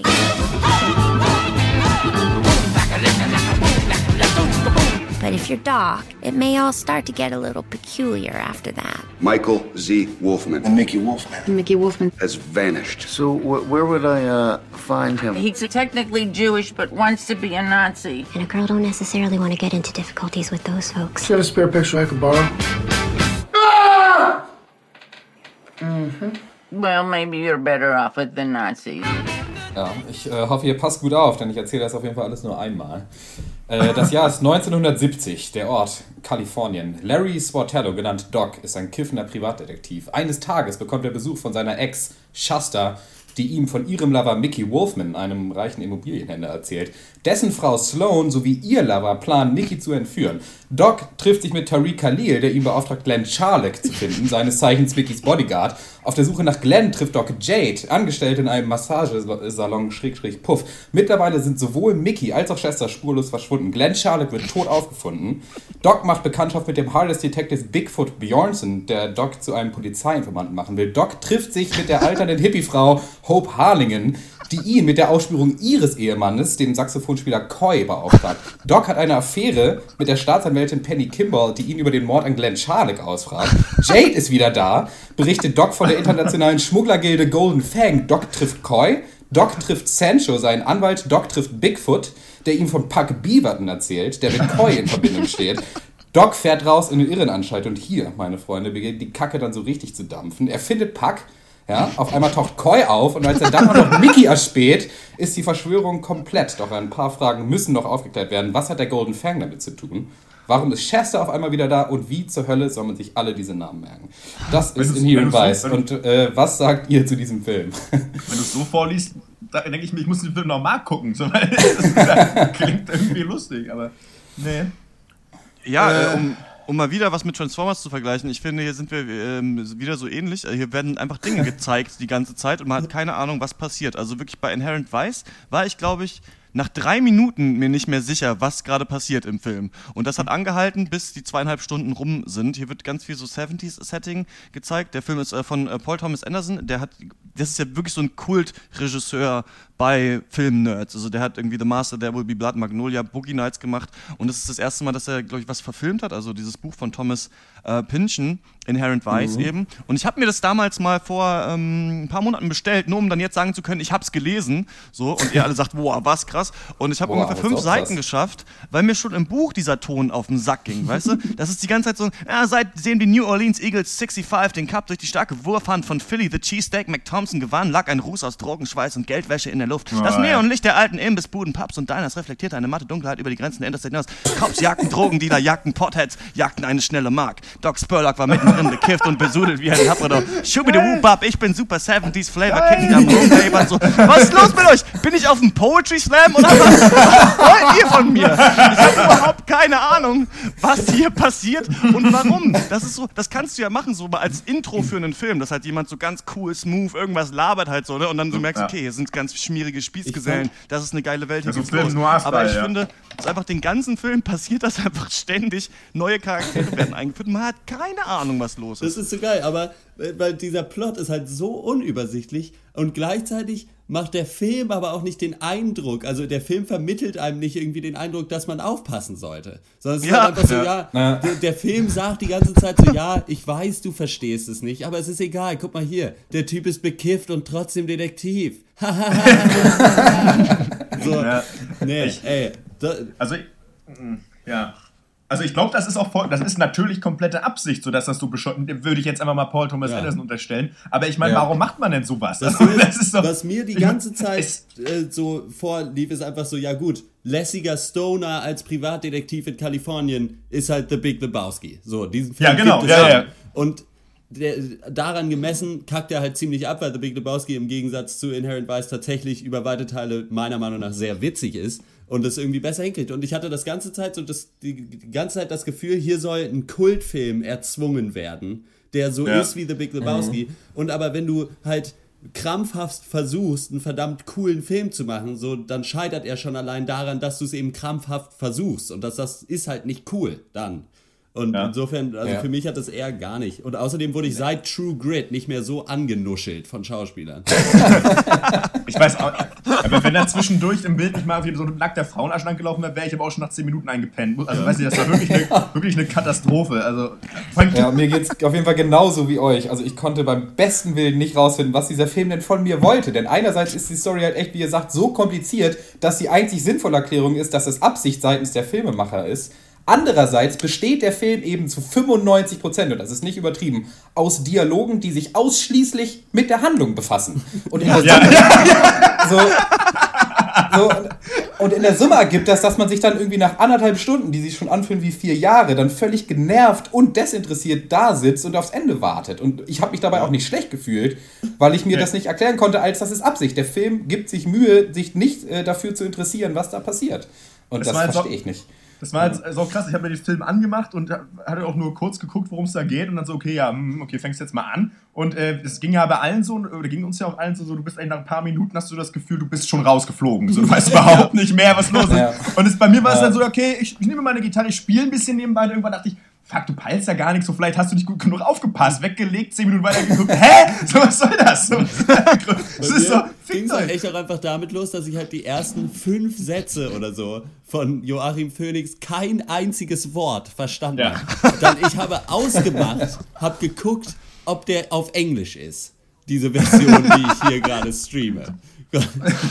hab festgestellt, okay, das ist Englisch. Hab nochmal zurückgemacht, wieder nichts verstanden. Dann, als man, als man sich dann an die Stimme gewöhnt hatte, dann halt so ein paar Wörter und dann halt festgestellt, okay, es ist auch tatsächlich offensichtlich egal, was der hier sagt. Ja. Dann ist einfach nur Namen, Namen, Namen. Also ich meine, der Film soll halt, glaube ich, einfach nur ein, äh, sozusagen der Joint als Film sein. So, du Ja. guckst, sollst, ich glaube, du sollst Ja. echt breitbeinig bekloppt davor sitzen und einfach nur abasseln, weil, ähm, äh, also das macht, das ist ja das, was der Film macht. So, du hast so eine völlig weirde Pace, es gibt, es gibt gar keine, so Ja. Witz, Ja. äh, Witz kommt, also keine Ahnung, und ähm, äh, ja, der, der, der macht dich echt tumm irgendwie, also beim Gucken. So, du stumpfst da komplett ab. Mein, mein Gefühl fassen eigentlich so zwei Zitate aus diesem Film eigentlich zusammen. Und das erste ist, I hope this won't be another one of those unabridged, unabridged paranoid hippie monologues you seemed obliged to sit through. Und das zweite ist, wait a minute, this is bullshit. Und ähm, da ist, äh, damit stimmen uns auch Leute zu im Internet. Also es gibt natürlich die Fanboys, die alle sagen, das ist super, ähm, Paul Thomas Anderson ist hier wieder total am Start. Ähm, äh, dieses Buch Inherent Vice scheint schon für Thomas Pynchon relativ simpel zu sein. Also re- kurz und verständlich. Das scheint sonst noch schwieriger zu sein. Und hier wirkt es ein bisschen so, als hätte das Buch, was die Public am leichtesten verstanden hat, von Thomas Pynchon, einen Typ verfilmt, den man auch ganz cool findet und der jetzt nicht seinen eigenen äh, durchgespulten Scheiß macht, sondern es auch so ein bisschen Oscar-Bait-mäßig macht. Was viele noch sagen, ist, die schauspielerischen Leistungen so gut sind in dem Film. Also Joaquin Phoenix spielt zum Beispiel mit Josh Brolin. Ich finde das nicht so. Also ich finde, ich finde Joaquin Phoenix ist cool, ist super lustig als dieser Typ und es ist irgendwie witzig, wenn der ganze Film rundherum funktionieren würde. Aber ich finde so der Rest, viele sind auch sehr laid back und sitzen einfach nur angezogen da und reden irgendwas und schaffen es nicht so richtig, die Aufmerksamkeit auf sich zu ziehen. Also Josh Brolin gerade hat ein paar Szenen gestohlen, fand ich. Ja. Der war sehr lustig, aber ja. auch das war alles nur so in der, in der ersten halben Stunde. Aber was du auch sagst mit dem, mit dem Internet, die Meinung, was ja auch viele Reviewer geschrieben haben, ist, dass man halt nicht versuchen soll, den Film zu verstehen. Und ja, nicht genau. so versuchen soll, nach Kohärenz zu suchen, sondern einfach so die Reise genießen und das quasi so dieses Psychedelische und das, das Benebelte des Kiffens halt im Storytelling so wiedergespiegelt wird. Und ich kann das verstehen und ich kann das nachvollziehen. Aber man kann das ja nicht genießen, zumindest nicht auf zweieinhalb Stunden, nee, also finde ich. Und vor allem, wenn dann die Charaktere auch noch alle völlig unpersönlich, wie du sagst, einfach rumsitzen und Scheiße labern, die du nicht verstehen sollst und nicht verstehen darfst. So. Ja. Und das ist ja nicht so, dass du irgendwie, wenn du wenigstens sagen willst, okay, hier haben wir ihn, Doc Spurlock, hier haben wir seinen wacky Sidekick Nummer 1 und hier haben wir irgendwie wacky Sidekick Nummer 2 und jetzt ja. treffen die Leute. Das wäre irgendwie cool. Aber er ist ja. ja. immer nur alleine, trifft irgendwen, der kommt ja. dann nach einer Stunde nochmal wieder. Man weiß schon gar nicht mehr, wer der genau war. Und es gibt nicht so eine coole Bro-Atmosphäre oder irgendwas. Also es gibt halt ab und zu, wenn er mit Josh Brolin sitzt, das ist witzig. Aber ähm, das ist irgendwie so viel zu selten. Also ich finde auch so nur ihm dabei zuzugucken, wie er auf die Leute trifft, ist halt nicht interessant an sich oder nicht witzig oder so. Und es ja. ist ja nicht mal so, dass das so ein Abbild so einer Subkultur ist oder so eine Milieustudie über, über Kiffer in den 70er Jahren. Also ich meine, das, das wäre vielleicht ganz geil gewesen, aber davon zeigt der Film ja auch nichts. Denn er zeigt ja nur Dialoge, er zeigt nur Leute, die einen nicht interessieren. Er versucht halt so viele hängt, Schichten irgendwie darzustellen in den 70ern, ja. in dieser Zeit, dass halt alle eigentlich super abgefuckt sind, mit denen er redet oder total skrupellos oder so. Aber ich fand halt, das hat nichts hat so geklickt irgendwie. Ja, nee, genau. Überhaupt nicht. Das war eher einfach nur so, ja, ja, genau, so schablonenhaft. Eher so, das haben wir jetzt hier. So, das ist jetzt ein Klischee 70er Kopf. So, und das ist das und das, ja, ja. Naja. Hm. Gut. Ach nee, Freunde. Kommen wir zur Punktvergabe. Was äh, kriegt Inherent Vice von euch? Das, das Traurige ist eigentlich, dass ich am Anfang echt noch Bock hatte auf den Film. Also du hast ja diesen Dude-mäßigen Ermittler, der muss ein Mystery aufklären, du hast, kriegt Hilfe von unserem Hard Corp und das ist ein cooles Setup, aber mit jeder Minute, in dem der Film sich dazu entscheidet, mich da nicht mit einzubeziehen, äh, hat er mein Interesse hart versandet und deswegen gebe ich ihm wie auch Jupiter Sending zwei von zehn Punkten. Ja. Also ich bin da eigentlich noch enttäuschter. Also äh, mhm. na, ich, weil das ist wieder einer dieser Filme, wo man nicht weiß, so ist es jetzt wirklich nur persönliche Präferenz oder ist es einfach scheiße? So. Und das ist, ich, glaube aber, dass es objektiv scheiße ist. So. Weil das ist so, man kann das ja nur gut finden, wenn du de dem mega Vorschusslorbeeren findest, äh, gibst. Aber dann kann ich auch ja. sagen, äh, Jupiter Ascending kriegt 9 von 10 Punkten, äh, äh, weil die Wachowski-Brüder gemacht haben. So, aber ist doch Schwachsinn. So. Das ist einfach, äh, Inherent Vice oder Inherent Vice ist einfach kein guter Film. Und für mich kriegt er von mir irgendwie 1 von 10 Punkten und äh, aus die Maus. So. Ja, da kann ich mich eigentlich nur anschließen. Also ich weiß nicht, ich weiß auch, ich weiß einfach nicht. Ein von zehn.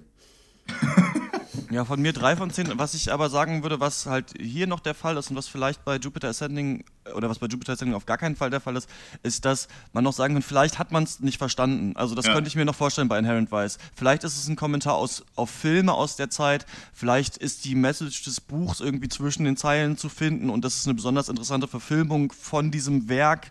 Vielleicht ist es ein besonders gewitzter Kommentar auf aktuelle Popkultur aus der Sicht der 70er. Ich habe es da nicht gesehen. Also dafür ja. war der so unzugänglich, der Film, dass ich es nicht ja. gefunden habe. Aber ich würde mich da eines Besseren belehren lassen, auf jeden Fall. Also ich würde nicht sagen, das ist absoluter Müll. Ähm, aber da würde ich jetzt sagen, äh, Jupiter Ascending habe ich verstanden. Also da habe ich nicht, da, da gibt es das glaube ich nicht. Aber ähm, hier kann ich sagen, kann sein. Also kann sein, dass ich es nicht gesehen habe. Ja. Ich kann den Film trotzdem ist, nicht empfehlen. Würde, da würde ich dir auf jeden Fall zustimmen, dass das eine Möglichkeit ist. Aber selbst dann müsste man sowas noch geschickter verpacken, dass es auch für jemanden, also weil du musst ja, wenn du das so versteckt machst, musst du davon ausgehen, dass Leute den Film nicht verstehen. Und dann kannst du diesen Leuten wenigstens noch was Interessanteres bieten. Also Mhm. Weißt du? Na, Paul Thomas Anderson gilt halt auch als so ein Regisseur halt für die Nerds, deswegen ja, ähm, ja äh, werdet glücklich damit, ihr kleinen Fanboys, wir sind es nicht geworden. und ähm, dann kommen wir zur, äh, zum nächsten Thema und das ist äh, die neue Serie 12 Monkeys. Most of what we know is pieced together from fragments. Only a fraction of the world's population survived. Our only option is to undo it. The past. Do you believe in fate? You ready to make history? Or I'll make it. Remember, Mr. Cole, and everyone you see is already dead. I'm not gonna hurt you, Dr. Riley. How do you know my name? You gave me this mission. You think you're from the future? I know. It's hard to wrap your mind around. Now, please. Where is Leland Frost? Ja, das ist äh, eine Science-Fiction-Mystery-Serie, äh, kommt auf Sci-Fi in Amerika. Äh, und das basiert auf dem gleichnamigen Film von Terry Gilliam. Äh, ist jetzt im Januar angelaufen. Die erste Staffel ist, wird komplett gemacht mit 13 Folgen. Ob es verlängert wird oder nicht, weiß man zu diesem Zeitpunkt, glaube ich, noch nicht. Worum geht's? Äh, wir schreiben das Jahr 2013. Cassandra Rayleigh ist äh, eine erfolgreiche Virologin und äh, hat im Großen und Ganzen so ein ganz normales Leben. Dann aber wird eines Tages wird sie dann in ihrem Auto von einem Fremden überrascht, der sie entführt und von ihr wissen will, wo zur Hölle Leland Goins ist. Den will er nämlich umbringen. Der Fremde entpuppt sich dann als Chrononaut James Cole, der aus dem Jahre 2043 zurückgereist ist. Kannst aufhören. Um den, um den Ausbruch einer Epidemie zu verhindern. Der, äh, diese Epidemie wird 2017, also vier Jahre in der Zukunft stattfinden und sieben Billionen Menschen das Leben kosten. Sie kann ihm allerdings nicht helfen. 200 Billionen, glaube ich. Ja, glaube ich auch. Sie, sie kann ihm leider nicht helfen, weil sie keinen Schimmer hat, wer Leland Goins sein soll. Äh, James Cole wird dann von der Polizei angeschossen, verabredet sich mit Cassandra für das Jahr 2015, sagt ihr, sie soll bitte den Goins so lange finden und verschwindet vor ihren Augen. Zurück bleibt nur Lavendelduft.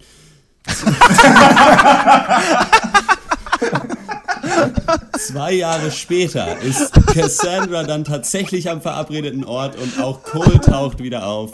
Er erklärt alles und sie machen sich auf die Suche nach Leland Goins um dem Ur und dem Ursprung der Epidemie. Hat das für euch funktioniert? Was ist eure Meinung zu 12 Monkeys? Ich meine, es gibt ja immer so zwei Kategorien bei Serien. Die Kategorien sind RTL 2 und HBO. Die beiden ja. gibt's. So, es gibt HBO-mäßiges, außer jetzt Togetherness, kommt auch auf HBO, ist aber Bullshit. Ähm, ich finde, wir haben es immer schwer hier mit, diesen, mit dieser Art Serien. Man denkt immer, ah, guck mal, 12 Monkeys wird jetzt nochmal als Serie gemacht. Ja, guckt man sich mal an und nach 10 Minuten denkt man sich so, oh Leute, kommt, es sieht so scheiße aus, die Schauspieler sind so schlecht. ja. Der Film war doch relativ visionär, warum ist jetzt hier so ein Kack? Aber bis zum Ende kann man sich wieder denken, ja, man kann das schon gucken. Das ist immer so eine Aussage, kann man gucken. Man kann halt alles gucken. Das, das, das ist das Problem. So, ich finde, die Schauspieler waren echt irgendwie scheiße. Ich habe denen das nicht abgekauft. Also der eine nicht, dass sie eine Doktorin ist, dem anderen nicht, dass er irgendwie Hammer der Badass ist. Ich finde, der Haupttyp sieht ultra dumm aus, Alter. Die letzte Kartoffel, auf jeden Fall. Und äh, dann, dann, so, dann, sind halt so Details irgendwie, dass er sagt, ja, äh, damals, also ist ja so in der Zukunft ist ja da die Oberwelt so ein bisschen verseucht und die leben alle im Boden, so a group of scientists return to the surface to gather information. Siehst einfach so Leute in normalen Anzügen mit Taschenlampen ja. durch so eine Garage laufen. Ja.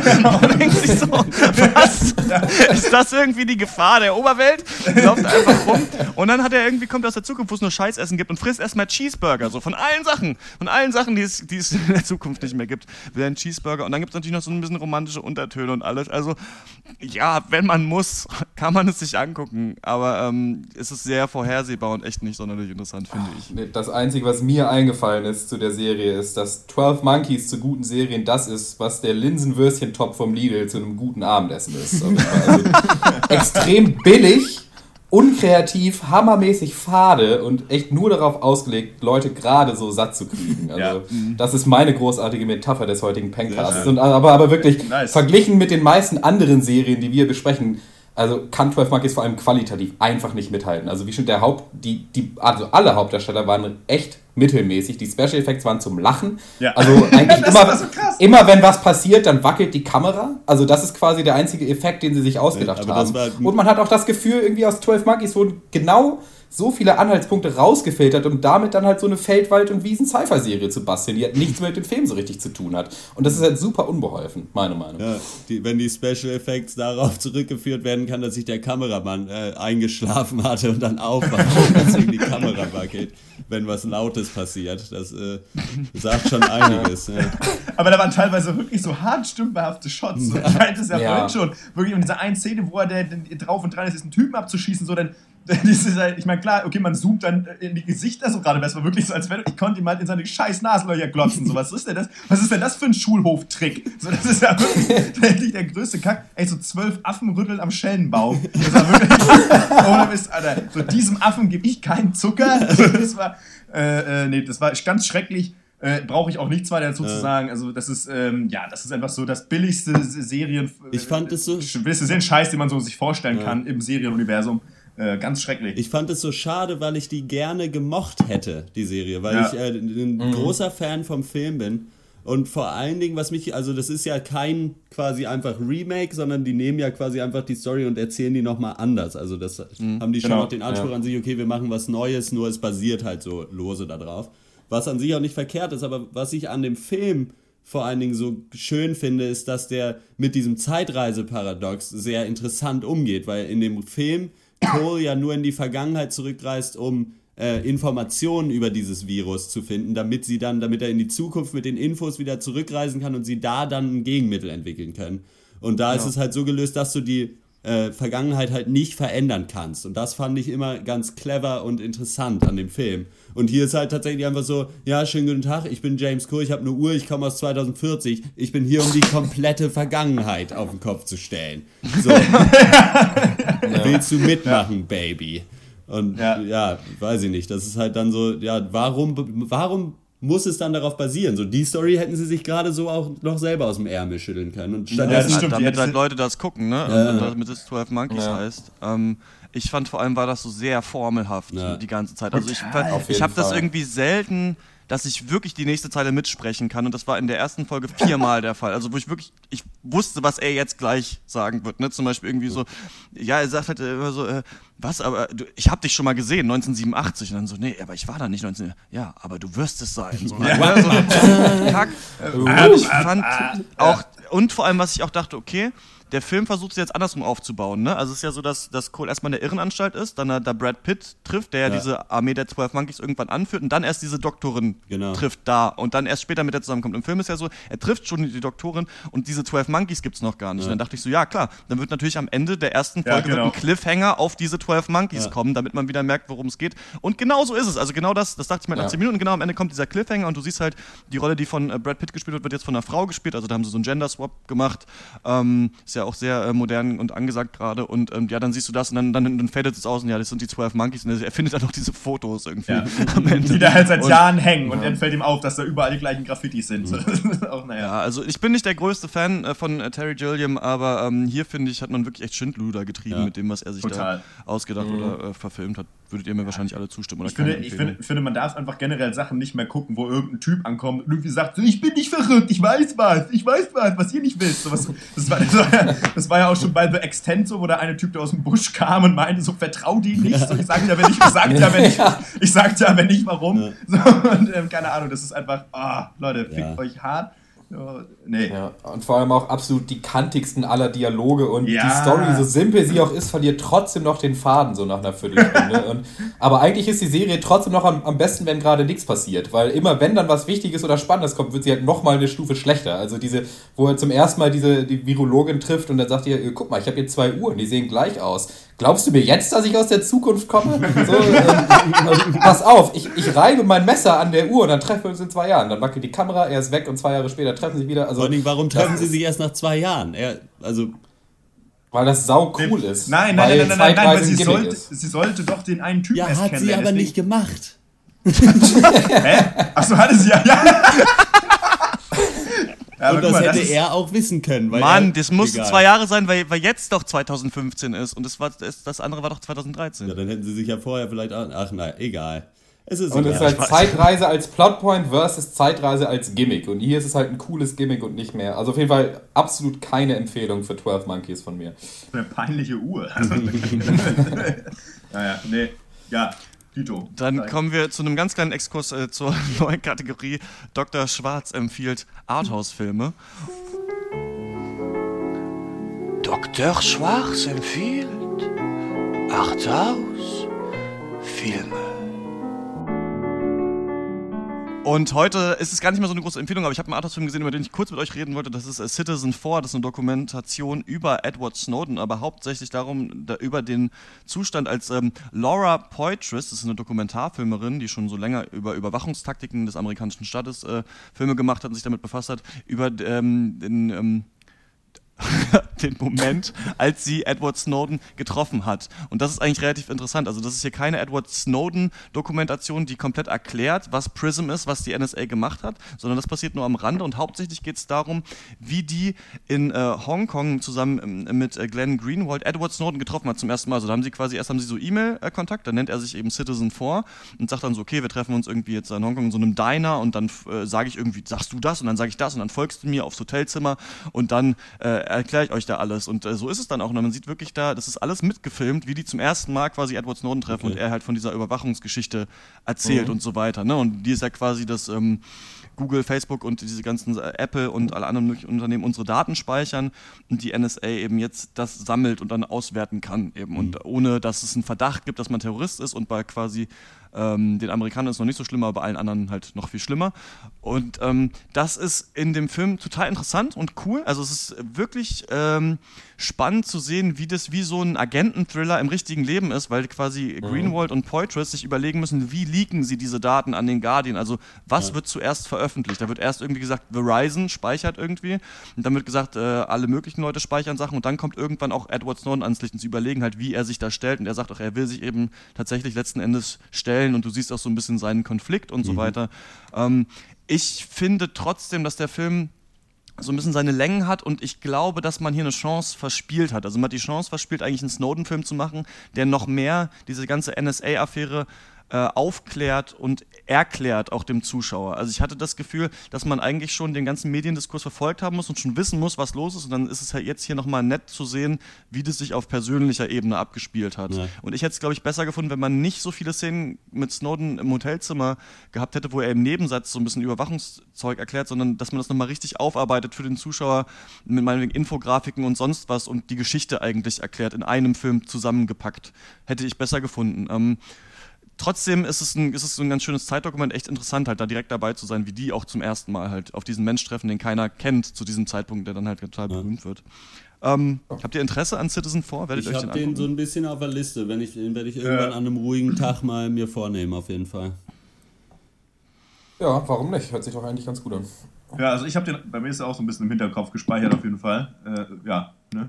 Irgendwann Kann man auf jeden Fall machen, regt auf jeden Fall dazu an, sich auch noch mehr mit der Thematik zu beschäftigen. Aber ähm, genau, das ist äh, meine kurze Empfehlung zu Citizen vor dem Edward Snowden-Film. Dann kommen wir zur Abschlussrunde. Was sonst hat euch popkulturell letzte Woche bewegt? Was waren popkulturelle Highlights?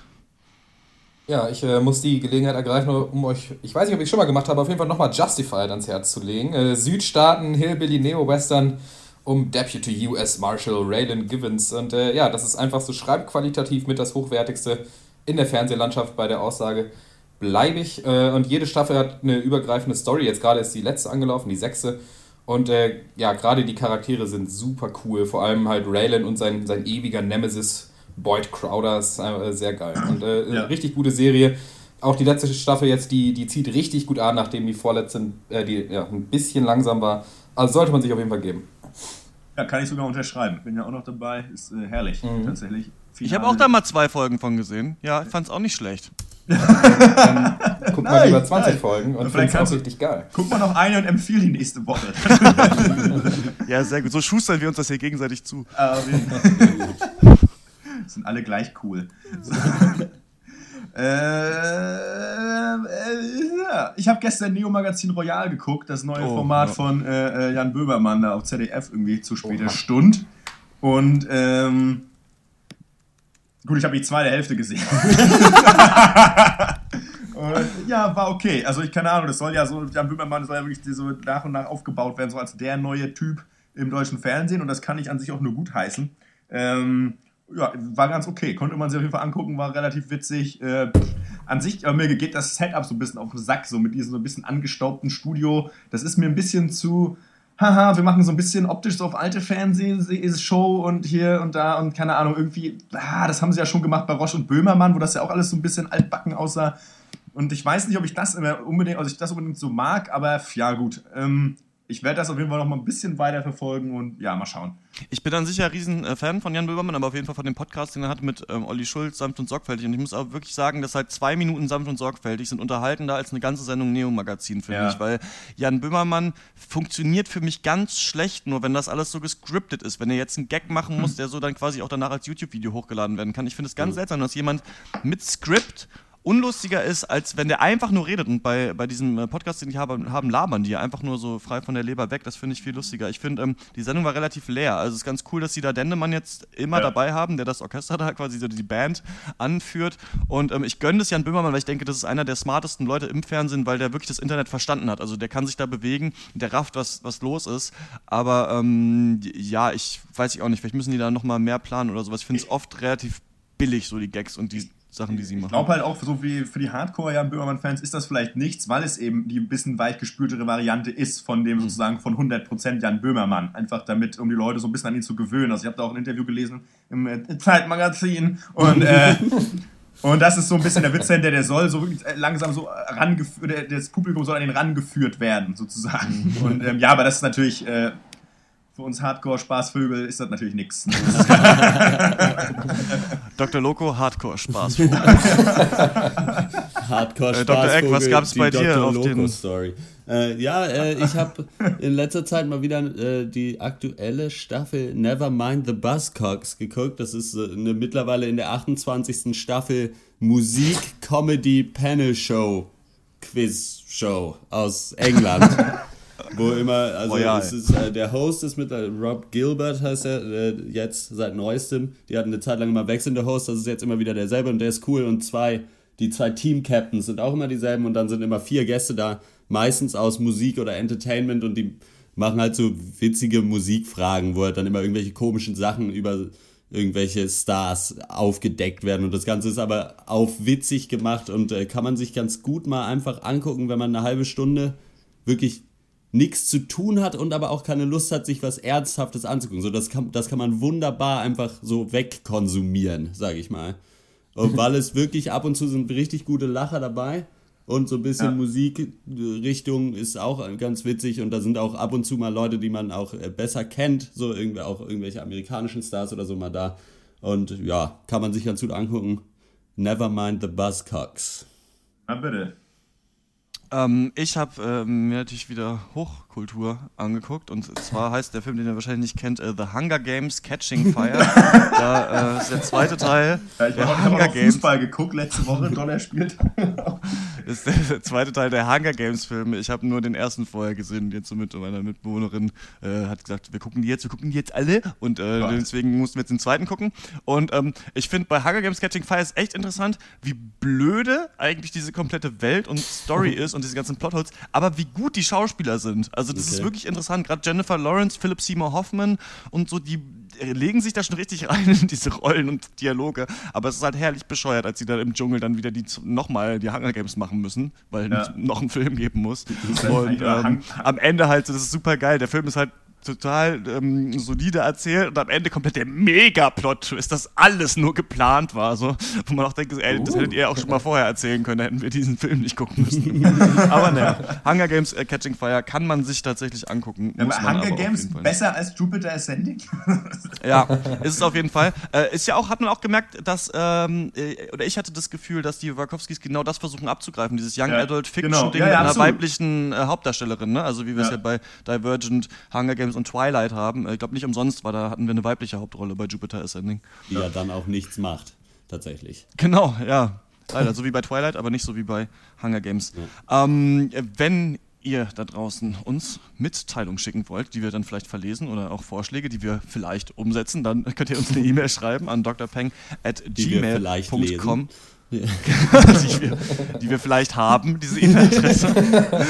ähm, das war's mit dem 39. Pencast. Großes In Jubiläum. der nächsten Ausgabe Nächste Woche. reden wir. Ja, Ja. genau, Jubil 40 ist ein großes Jubiläum. es, ist, es ist so. Äh, In der nächsten Ausgabe reden wir über den hart gefeierten Film Whiplash und über das äh, Martin Luther King Biopic Selma und außerdem auch die Serie Fortitude. Bis dahin bleibt ihr uns hoffentlich gewogen und denkt dran, wenn man wissen will, worum es im Film geht, dann kann man sich ihn ja angucken. Hashtag Hatecast diese Woche außerdem. Ja, aber hat, hat Spaß gemacht. War gut. Ja, ja, macht's gut. Tschö.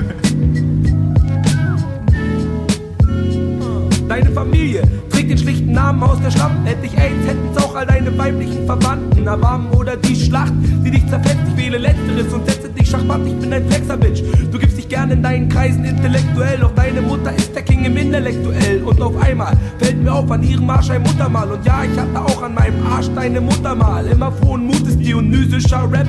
Nenn mich MC Übermensch, physisch perfekt. Dieser tolle Max vom Kolwitzplatz von Berlin Nord bis Bombay. Du bist DJ, ruf mich an, ich spitte die 104 One-Take. Wer ist der coolste deutsche Rapper? Ich sage haft, die meisten Crews sind behindert, wir sagenhaft. Eure Dulli-Crew wird von uns zweifach gebumst. Ich komme in euer Dorf und mache Stress ohne Grund. Versteckt die Zeuchner, die Nordberliner Papas kommen. Shaka One kommt der Don, Rap, Rap, nicht Ragaton. Wundert euch nicht, wenn wir mies fronten. Ihr Freaks konnten bisher nur im Fahrwasser paddeln von unserer Kriegsflotte. Versteckt die Töchter, die Nordberliner Papas kommen. Shaka One, kommt der Don, Rap, Rap, nicht Ragaton. Wundert euch nicht, wenn wir mies fronten. Ihr Freaks konntet bisher nur im Fahrwasser paddeln von unserer Kriegsflotte. Gott gnade dir, wenn du im Battle Schacke triffst, denn ich geht stets Tacheles und verwundbar wie Achilles. Mit amputierter Ferse, halber Liter Gerstensaft und deine Zunge wird amputiert durch shockers, the